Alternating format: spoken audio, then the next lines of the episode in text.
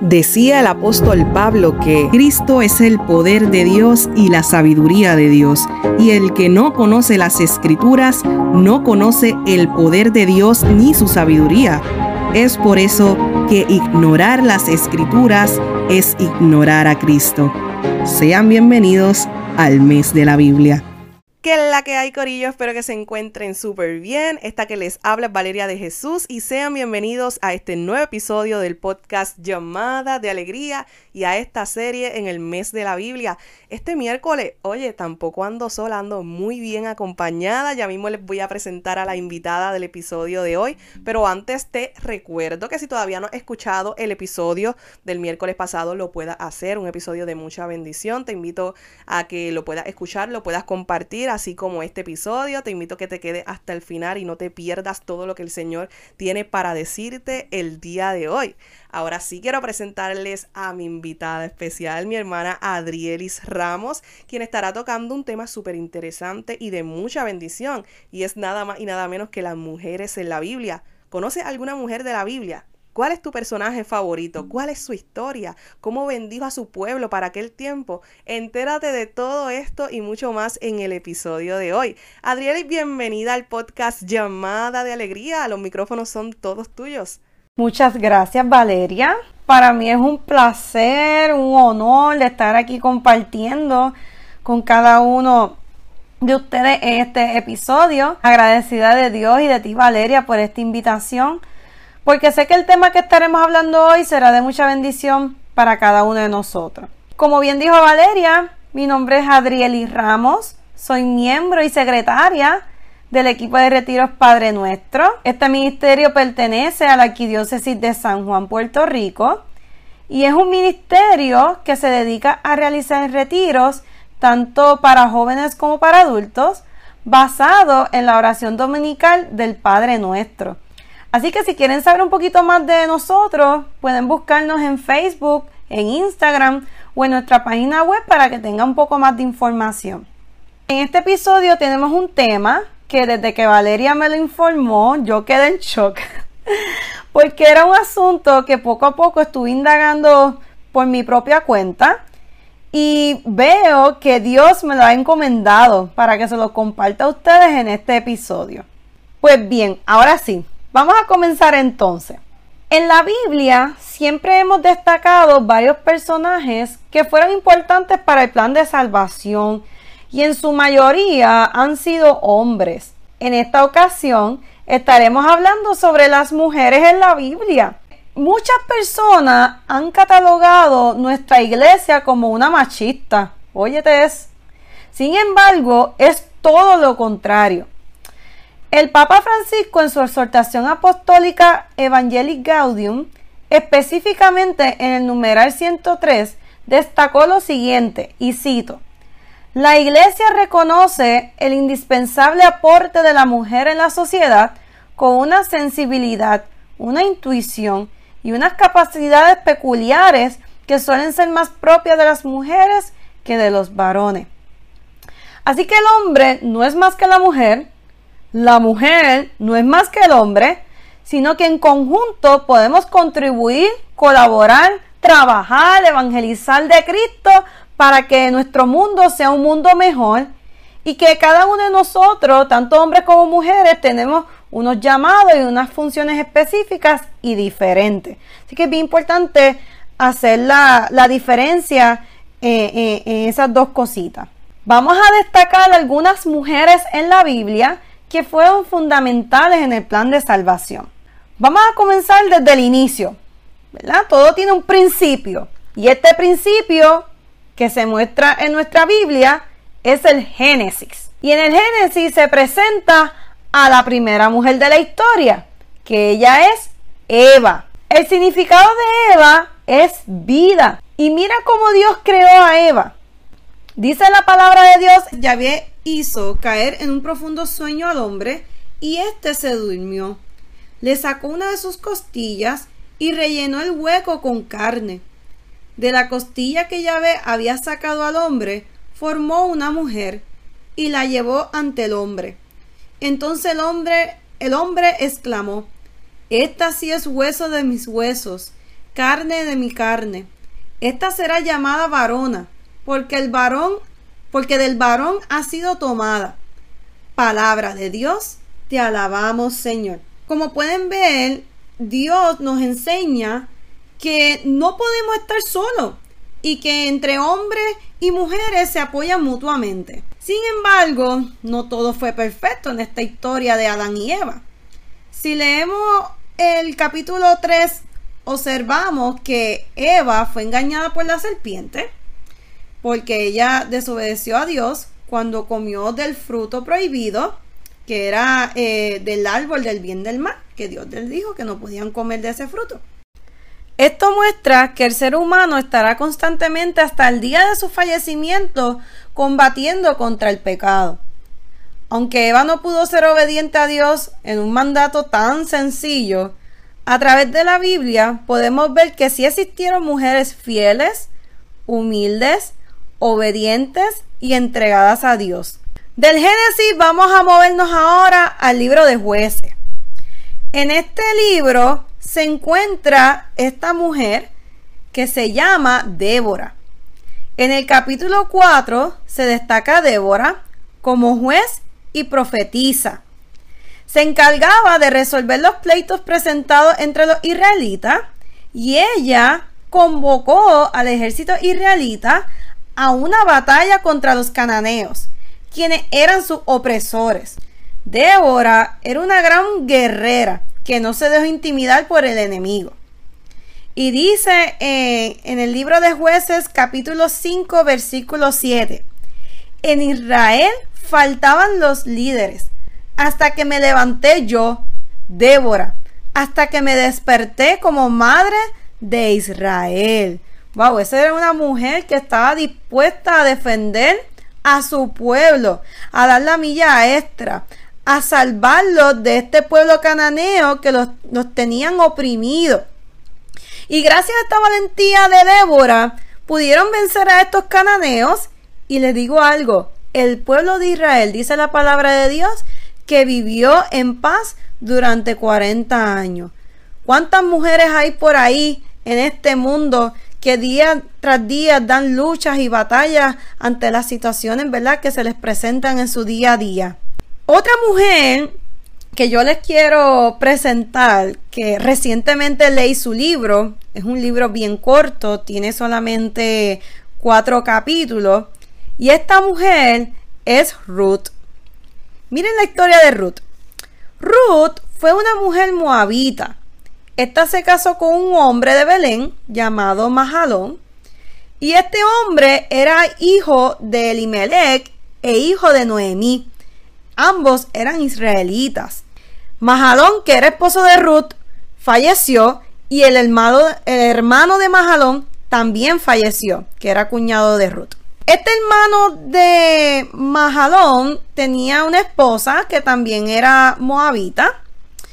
Y eh, entre ella y Ruth, eh, que eran eh, nueras de, de Noemí, Noemí les indica a ella que podían regresar a sus respectivas familias y esta esposa del hermano de Majalón decide irse, pero Ruth no. Ruth decidió quedarse con Noemí. ¿Por qué? Porque Noemí enviudó también. Así que Noemí debía de ir a, a Belén y Noemí le pide a Ruth que regrese también con sus familiares. Le insistió, pero le insistió, le insistió un montón que regresara con sus familiares. Pero Ruth dijo que no. Ruth decidió seguir a su suegra Noemí. Y esto fue un evento bien hermoso. O sea, Ruth tenía familia también y podía regresar con ellos. Sin embargo, mostró un gran amor y fidelidad hacia su suegra Noemí, que la llevó también a amar a Dios, como dice en, estos versículos. Ruth le replicó, no me obligues a dejarte yéndome lejos de ti, pues a donde tú vayas, iré yo, y donde tú vivas, viviré yo. Tu pueblo será mi pueblo, y tu Dios será mi Dios. Así que Ruth lo dejó todo para servir a Noemí y a Dios. Ruth es conocida por su lealtad y su fe en Dios y su historia se considera un ejemplo de amor, sacrificio y fidelidad. Además de cómo cuidar a la familia con un amor tan único. Así que Ruth eh, es un ejemplo de cómo nosotros debemos amar a nuestra familia. esa importancia de amar a alguien que de primera instancia, aunque sí era familia porque ella estaba casada con el hijo de ella, pero no eran familias de sangre. Y ustedes saben que a veces existen estas riñas entre las suegras, las, nueve, las nueras y demás. Pero en este caso, Ruth amó a su suegra Noemí con todo su corazón a tal nivel que la llevó a amar a Dios. Qué hermoso esto. Ahora bien, hay que destacar que Ruth fue bisabuela de David. Así que si Ruth fue bisabuela de David y David forma parte de ese plan de salvación, Ruth es una pariente lejana, lejana, lejana. ¿De quién? Pues de Jesús. Gloria a Dios por eso. Ahora sí, yo quiero presentarle a una mujer que para mí es inspiración. Este, de ese Antiguo Testamento. Y esa mujer es Esther. ¿Ustedes sabían que Esther no era su nombre verdadero? ¿Ustedes sabían eso? Si ustedes buscan en el libro de Esther, capítulo 2, versículo 7, dice que su nombre verdadero era Hadassah. Era una joven israelita muy hermosa que vivía con su tío Mardoqueo. Hadassah era huérfana.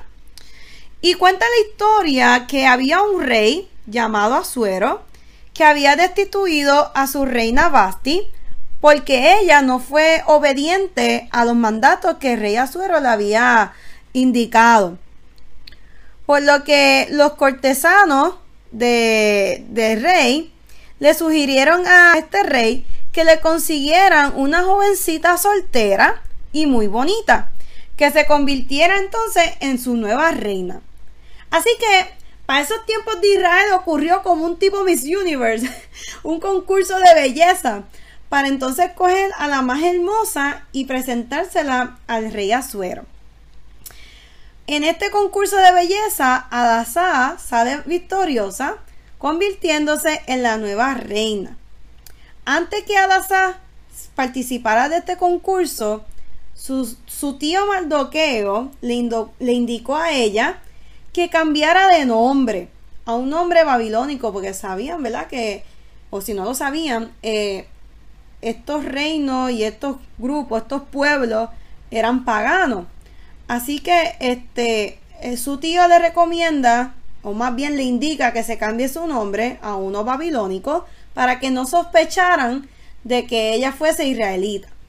Es ahí que entonces eh, de Adasá cambia a su nombre Esther, que significa estrella. No todo fue color de rosa en realidad. Aunque hay que destacar que esta mujer fue muy valiente y que ella arriesgó su vida para salvar a su pueblo de una gran masacre. Si usted quiere saber, vaya al libro de Esther para que lea qué fue lo que ocurrió. Pero sí quiero destacar que esta mujer ayunó. Ella decidió ayunar para interceder por su pueblo. Y esto lo podemos ver en el libro de Esther, capítulo 4, versículos 16. Y dice, pide a todos los judíos de Susa que se reúnan, que se pongan a ayunar por mis intenciones, que durante tres días enteros no coman ni beban. Por mi parte, también yo ayunaré, acompañada de mis sirvientas. Así, preparada, iré a presentarme al rey, a pesar de la prohibición. Y si está escrito que yo muera, moriré. ¡Wow! ¡Qué fuerte! O sea que ella estaba dispuesta a morir por su pueblo. Pero Dios, Dios es tan bueno, tan misericordioso, que Dios le dio la belleza, la gracia y la inteligencia para que Esther pudiera proteger a su pueblo. Esta historia a mí me enseña la importancia del ayuno y la importancia que tiene la oración de intercesión. Vemos cómo estas mujeres son mujeres arriesgadas, son mujeres que lo dan todo, no dejan nada a medias. Y hablando de guerreras y de mujeres que no dejan nada a medias, les presento a otra mujer que ha enfrentado una gran batalla. Y esta mujer es Judith. Su historia para mí es fascinante. Son historias que muy pocas veces son contadas, son muy pocas veces las que tú puedes escuchar una prédica y, y que son importantes para nuestro crecimiento en la fe. Este libro de Judith solo se encuentra en nuestra Biblia católica. ¿Por qué? E, este libro es escrito originalmente en griego. Al no estar escrito en el idioma original, que era el hebreo, nuestros hermanos separados no le dan mucha credibilidad, por lo que no le incluyeron en su Biblia. Y, wow, qué tremenda historia. Y para que no se me quede nada, yo encontré un resumen que realizó eh, Padre Juan Carlos Vascones. Y esto yo lo encontré como parte de un artículo que Catholic Link eh, publicó en su página, que lo pueden googlear después y, y leer un poquito más. Dice así, Nabucodonosor, rey de Nínive, envía a su poderoso general Holofernes para someter a los judíos. Este último lo asedia en Betulia, una ciudad al borde del sur de la llanura de Esdrelón. Agior, el armonita, que habla en defensa de los judíos, es maltratado y enviado a la ciudad situada a la espera de su castigo, cuando Holofernes la haya tomado. El hambre socava el valor de los sitiados y contemplan la entrega. Aquí aparece nuestra heroína Judith, que les increpa y les dice que ella defenderá la ciudad. Piensa su plan y le pide ayuda a Dios para ejecutarlo. Así se presenta en el campamento de los asirios y cautiva a Holofernes con su belleza. Y finalmente toma ventaja de la intoxicación del general para cortarle su cabeza. Válgame, Judith, qué valentía tenías de atacar.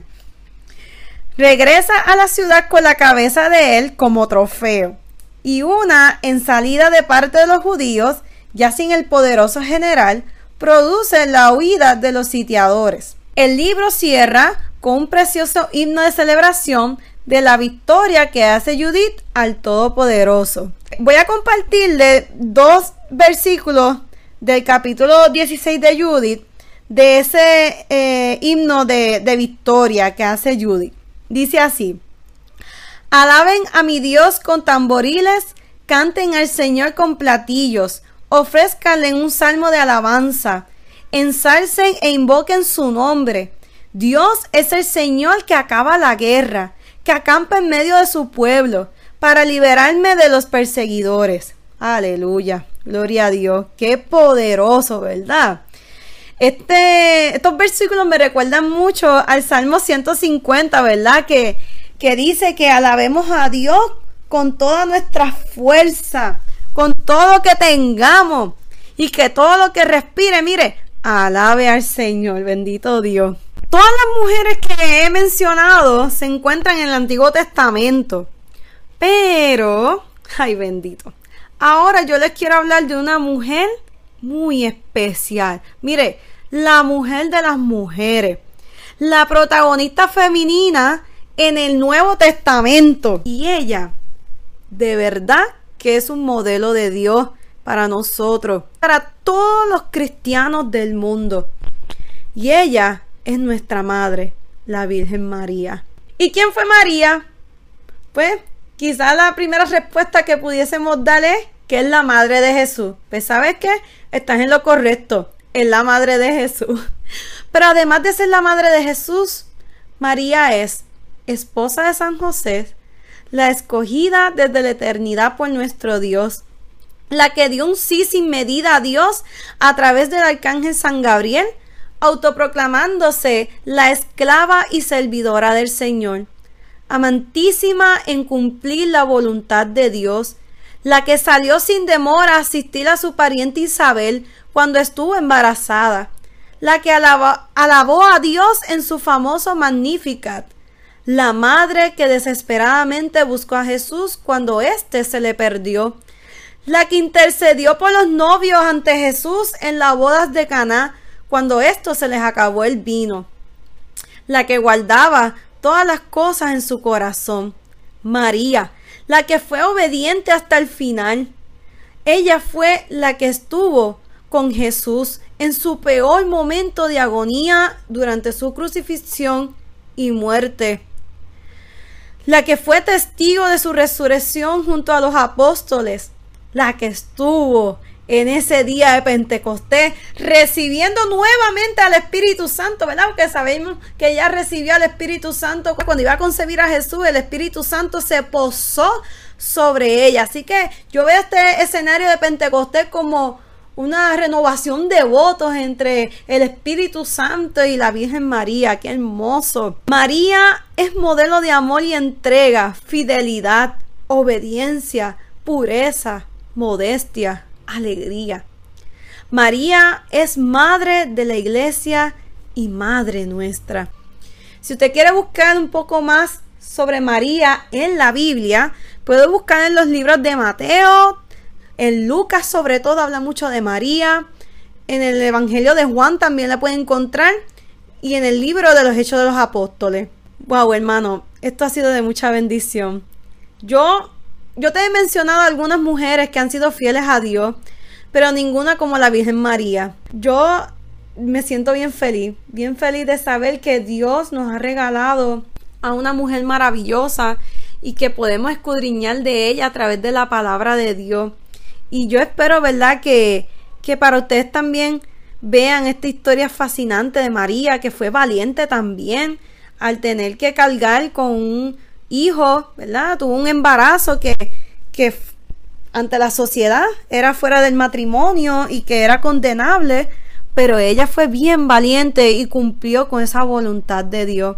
Así que, hermano, yo les he compartido esta historia de María y les he compartido la historia de estas otras mujeres que se encuentran en la Biblia, pero no quiero irme sin antes mencionar dos cositas.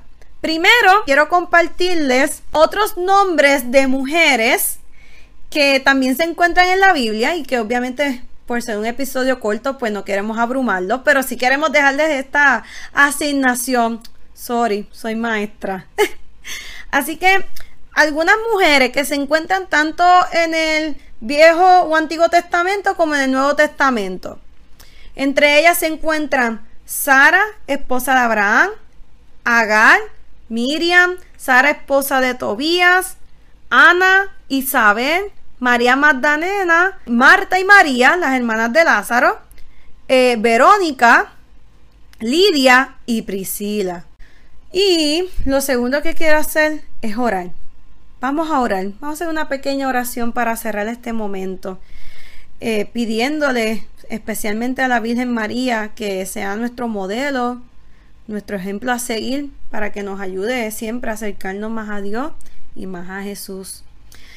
Amantísimo Señor, por intercesión de María Santísima, te pedimos en este, en este día que tú nos sigas enseñando que tú nos ayudes a continuar escudriñando la palabra de Dios, que podamos tomar estas mujeres, en especial la Virgen María, para que sean nuestro modelo, nuestro ejemplo de valentía, de, de entrega, de amor, de pureza, que nos ayuden a nosotros a crecer en la fe, que cada día más podamos amar a Dios sobre todas las cosas y que a través de este episodio, pues que pueda ser de bendición para muchas personas.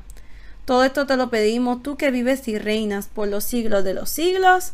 Amén. Amén, bendito sea Dios. Gracias Adrielis por este ratito que hemos compartido en este episodio. Eh, gracias por tu preparación, por hablarnos sobre estas mujeres extraordinarias que nos presenta la Biblia. Que el Señor nos permita ser como ella, imitar las virtudes de cada una de ellas y que definitivamente pues podamos ser mujeres que marquen un antes y un después en la historia de, de nuestro pueblo, de donde Dios nos ha plantado, que seamos mujeres valientes, mujeres guerreras, que exalten en todo tiempo el nombre del Señor y más que nada que hagamos siempre su santa y bendita voluntad. Muchísimas gracias por aceptar la invitación a este episodio, que se repita, así que nada, les invito a que todos puedan compartir este episodio en sus redes, en sus plataformas digitales y será hasta el próximo miércoles donde tendremos otro invitado. ¿Quién será? No te lo puedes perder. ¡Ánimo que se puede! Irradia a Cristo donde quiera que vayas y no te olvides que tienes una llamada de alegría.